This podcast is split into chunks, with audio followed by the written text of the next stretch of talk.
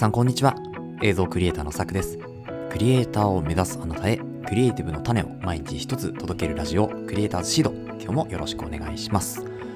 はい、えーということで今日は2月の10日金曜日ですね。週末いかがお過ごしでしょうか。えー、積雪でございます。はい、まあ、積雪といってもですねこちらはそんなにあのみぞれ混じりのこうなんという雪というかそんな感じなので、まあ、かなり水分が多いので、まあ、積もることはないかなというふうに思うんですけれどもやっぱりね今日積もってるところもあるしあの相模原とかですかああいうちょっと寒いところとか山が多いところとかはですねこう積雪というかもうあの粉雪以上の雪が降っているというところでかなりね路面状況とかも心配かなというふうに思うので皆さんもですねこう注意と、えー、まあ、警戒まではいかないと思いますけど、えー、まあ、路面ですね歩くのに注意して、えー、今日もやっていきましょうというところで今日はですね何かというと、えー、映像のあれこれというテーマでですね今週お届けしております。でえっとまあ今までですね映像編集におすすめのツールとか映像編集を助けてくれるサイトとかあとはですね解像度の話 4K とか 8K あとは8ビット10ビット何が違うのみたいな話をしてきたんですけれども今日はですね映像におけるズームレンズと単焦点レンズの使い分けについてお話をしていこうかなというふうに思います。えー、やっぱりこう映像を使っ作っていく中でですね、まあ、ズームレンズを使って映像を撮ればいいのかそれとも単焦点で撮っていけばいいのかみたいなのは結構最初のうちはこう分からないことが多かったりすると思うんですよね。で私もかなりまだ全然分かってないんですけれどもでもその中でもなんか撮っていく上であ映像単焦点とズームレンズっていうのはこういうところが大事なんだなっていうのを思ったので、まあ、それをですね今日ちょっとまとめて、えー、お話ししたいかなというふうに思っているのでぜひお付き合いください。はいそれでは本編いきましょう。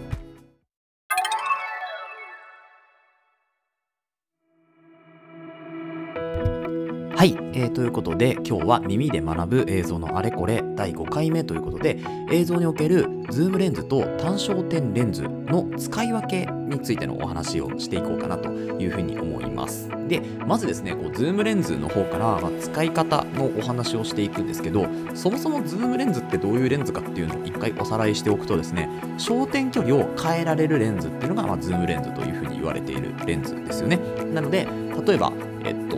2470とか、まあ、有名ですけど2470のレンズがあったとしたらこの 24mm ちょっと広角ですよね。広角から 70mm やや中望遠ぐらいちょっと望遠ぐらいの、えー、そこまでの焦点距離を持つレンズというところになります。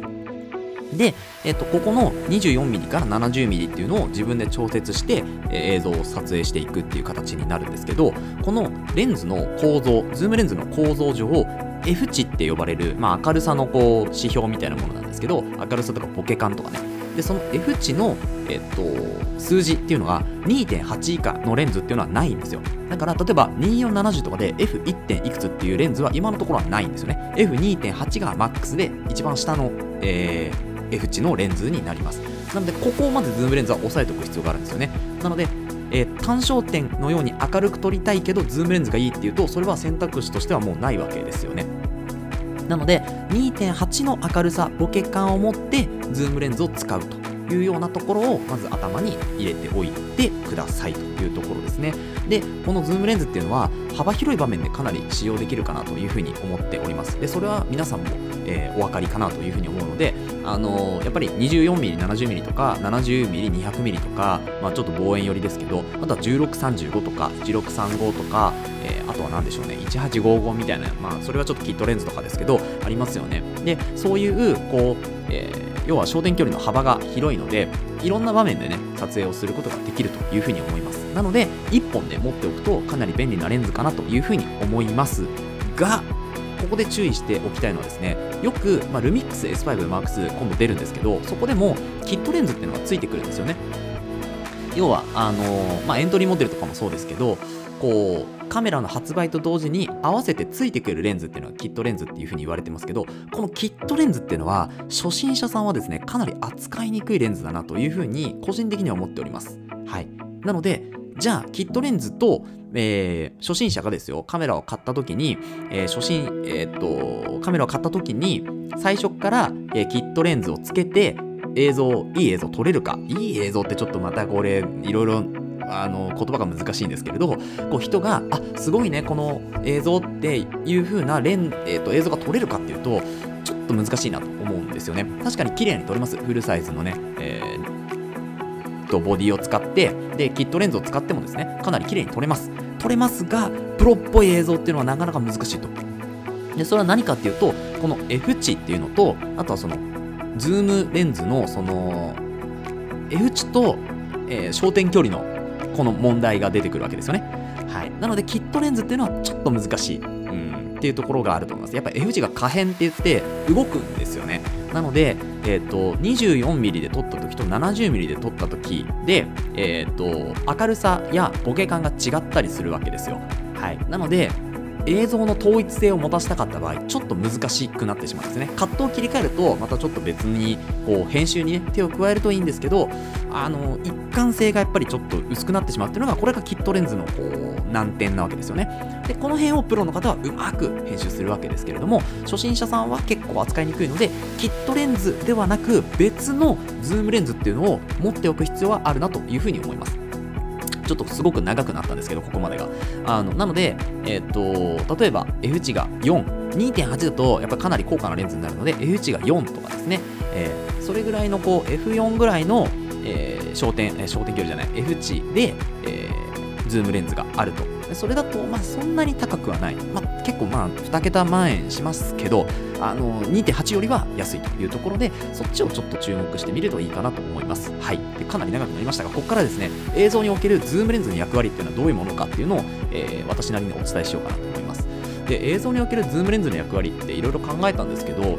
なんかこう映像のストーリーがあったらですねその大部分っていうのはやっぱりこのズームレンズで構成してあげた方が安定感とか安心感とかっていうのが出るかなと思います。でそれはやっぱりボケ感もそんなにこうダイナミックにボケるわけでもなく明るさというかこう画角の綺麗さもそこまで圧倒的に綺麗かっていうとそうでもないんですがだから見てる人は、まあ、日常的な風景みたいなところをこう目にするのかなと思うんですよね。映像に関しては。なのでストーリーの大部分っていうのはこのズームレンズで、えー、8割7割ぐらいを構成してあげるっていうところがこの映像におけるズームレンズの使い方なのかなというふうに思っております。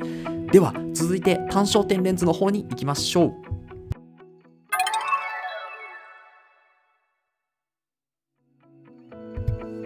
はい、えー、ということで続いては単焦点レンズの使い方に関してなんですけれどもここでまた単焦点レンズのおさらいで焦点距離を変えられないレンズっていうのが単焦点レンズになります。先ほどのズームレンズとは違って焦点距離は変えられません。なので、えーと、35mm だったら 35mm の画角で撮るような形になります。なんですけど特徴としてはやっぱりズームレンズよりも明るくボケ感も強い撮影ができるっていうのがかなり特徴かなと思います。なので先ほど言ったように、えっと、レンズの構造上 F2.8 以下のレンズがないズームレンズに対して単焦点レンズっていうのは F 値がもう少し低い。例えば1.4とか1.2とかですね、えー、1.8とか。それぐらいこう明るくボケ感も強く撮影することができるっていうのがこの単焦点単焦点レンズの特徴になります。でまあ、よくですね映像の 35mm っていうのが映像の中で、まあ、よく見るこう普通の画角と言われているような画角が 35mm ですね。でここから5085とか、えー、あと70とか、まあ、少しこう望遠寄りとか、えー、あとはまあより広角 16mm とかそういうレンズになっていくんですけども大体こう普通の基準みたいなのが 35mm っていうふうに言われております。で映像における単焦点レンズの今回役割なんですけれどもこれボケ感が強くてですね、まあ、明るく撮れるわけですよね。なのでこの単焦点レンズっていうのはズームレンズに比べてボケ感が強い明るいつまり非日常感日常的ではない感じを味わうことができるのがこの単焦点レンズで撮った映像なのかなと思うんですよね。なので先ほど言ったように、えっと、ズームレンズだとストーリーの大部分っていうのを構成する中でここぞって場面に単焦点で撮った映像をドンドンと差し込んでいくような編集をしていくとこう人があすごいとかなんかこう感動感情を動かされるような映像が撮れるんじゃないかなっていうのは思っております、うん、であのー、今回ですねこのえー、ポッドキャストを撮るにあたって参考になった情報元としてですねあのミリオネオンっていう上田さんっていう方の YouTube チャンネルを貼っておきますのでそこではですねえっ、ー、と 20mm 35mm、50mm、85mm かな？その、えっ、ー、と、焦点距離を持つレンズの使い方というか、まあ、上田さんなりの、えー、こう考えみたいなところをですね紹介してくれているのでここがねすごく私の中でも参考になりました。あやっぱそうだよなと。単焦点レンズとズームレンズっていうのはそれぐらいこう使い分けっていうのを自分の中で意識して使わないとやっぱりそれ相応の映像っていうのは撮れないんだっていうのはまあ当たり前のことなんですけど、えー、学びましたね。そうなので、まあ、この考えっていうのは皆さんもこうこれから駆け出しでね映像やっていきたいとか映像に興味があるんだけど、えー、勉強したいなって思う方はですねぜひ聞いていただけるといいかなというふうに思います。で本当にあのズームレンズ単焦点レンズやっぱりまだまだ私も持ってない、えー、多くは持ってないし使ってもないからどんどんどんどんねこれから使っていって、まあ、これ今後えっとある CP プラスですからそこでもかなりねあのいろいろ撮影して、えー、いろんなクリエイターさんたちとつながれたなというふうに思っているのでぜひぜひ、えー、まあ、なんかこうコメントとかもね、えー、Twitter や Instagram あとは Google フォームからもお待ちしておりますのでぜひ送ってください。はい。ということで今日はここで終わりにしようと思うんですが最後にちょっとおまけの話というかあのまあ、ここから本当に雑談っぽくなるので、えー、まあ、雑談が聞きたい方はですね、次の、まチャプターというか、えー、ところに、えー、一緒にお付き合いいただければというふうに思います。はい、本編自体はここで終わりとなります。で、えーと、一回切ってしまいましょうかね。はい。ということで、一回切りますので、えー、いつもの挨拶を。この放送では、クリエイターとしての考え方やテクノロジーやガジェットの情報、採用効率を上げるコツ、作業効率を上げるコツ、サイト、ツールなんかを中心に紹介をしております。リズナーさんと一緒に一流のクリエイターを目指していくラジオを作っていますので、応援いただける方はぜひフォローの方をお願いします。また、ラジオの感想や質問も Google フォームでお待ちしておりますので、どしどし送ってください。何でも構いません。えー、Twitter や Instagram もやっていますので、ぜひ遊びに来てください。えー、それではまた明日お会いしましょう。ご清聴ありがとうございました。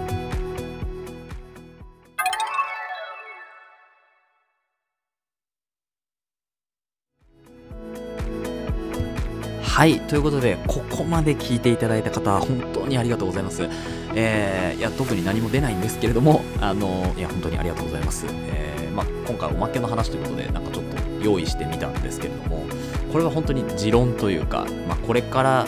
自分がやっていく活動の次回も含めてなんですけれどもそういうのをちょっとこの機会にちょっとお話ししてみたいかなと思ったので、まあ、ここから本当台本ほぼなしで、えー、言ってるんですけれども。あの、まあ、今本当にいろんなカメラがですね出ていてで特に値段もですねだいぶ下がっていて、まあ、50万100万とかっていうわけではなく、まあ、20万30万でちょっとこうお金を出せば買えるように、えー、誰もがなってきていて。で誰もが映像クリエイターだったり、えー、写真フォトグラファーだったり。そういうまあこう人になれるような世の中になったからこそですね、まあ、誰でも、まあ、それなりの映像がやっぱり撮れるようになってしまったからこそ必要なことっていうのはやっぱり基礎だと思うんですよね。で例えばまあ私もこういう発信をしていますけど、まあ、撮ってる中にはですよ、えーまあ、いいカメラを撮っていい映像を撮ってでなんかこれ撮りましたすごいってなってで皆さんから「ああこれ綺麗ですね」って言われて「いいね」がいっぱいついたりとかリツイートいっぱいされたりとか、えー、Twitter とかだとねでインスタだと本当にまあ保存いっぱいされたりリールの再生が回ったりとかっていろいろあると思うんですよね。うん、なんですけどこうやって例えば F 値の話とかそれから焦点距離の話とかっていうのをしっかりとお話ができるようなクリエイターさんっていうのが果たして何人いるんだろうというようなところを考えるとですねでやっぱりそれを分かっていないと撮れない映像っていうのがもちろんあるわけなんですよね。でそれはやっぱりプロの方々が証明してますしあの例えばセンサーの仕組みとかね、うん、そういうところまで深く掘り下げた上でこのレンズじゃないとこの映像撮れない。このカメラじゃないとこの映像は撮れないんだと。でこの映像を撮りたいんだったらこの焦点距離を持つものとこの、えー、カメラの設定が必要なんだっていうところでそういう細かいところをやった上でね作った映像とただ単になんかいい機材でそれなりに素人が撮った映像っていうのはもう運命の差があるわけですよね。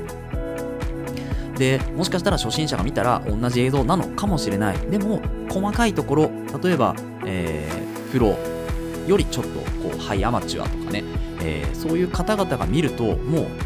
一発で分かってしまうぐらいあ荒いなとかカットが甘いなとか、えー、そのショットがねちょっとこう何を言いたいショットなのか分かんないみたいな。そういうのがこうまあ如実にこう伝わってくるようになると思うんですよ。特にこれからもっとその差が広がるかなと。やっぱり基礎を固めてる人と基礎の話ができる人と話ができない人ではその映像に対する考え方とか映像を出した上でのその後の話とかっていうのが全く変わってくるんですよね。うん、だからこういう知識っていうのはもしかしたらすぐ撮るためとかそれっぽい映像を撮るためには必要ないのかもしれない。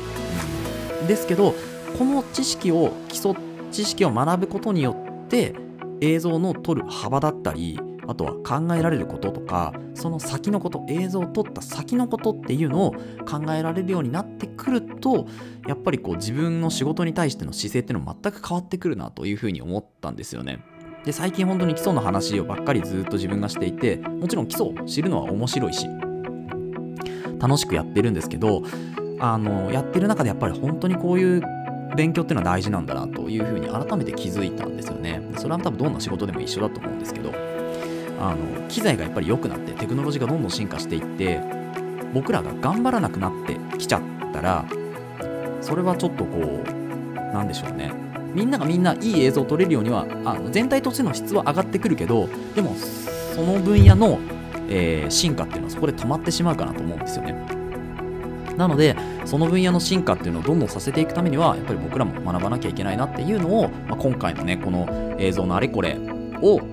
通じて学んだことになります。はい、で今回5回目なので、あとですね、5回、えー、全部で10回ぐらいちょっとやりたいので、全えー、全10回のうちの今5回半分が終わったところでまた週明けですね、えー、月曜日から、えーと、映像のあれこれ第6回目をスタートさせていこうと思います。土日はですねちょっとこう箸休めであの雑談っぽくお話が、まあ、こういった本当にあの雑談ゆるい雑談をですねできればいいかなというふうに思っておりますので、えー、ぜひ、えー、次回来週月曜日ですねも聞いていただけると。このラジオは毎日更新していますのであの雑談を聞いていただける方はですね明日もあの聞いていただければいいかなと思うんですけれどもあの勉強面でね、学びとして聞きたい方は、えー、来週の月曜日のまた映像のあれこれ配信しますので、ぜひそちらも聞いていただければと思います。はい。ということで、えー、今度で本当に終わりになります。えー、ここまで聞いていただいて本当に本当に、えー、ありがとうございました。えまた明日も、え皆さんと一緒に映像の話とか、あとは、ま、クリエイティブな話をですね、できればいいかなというふうに思いますので、ぜひよろしくお願いします。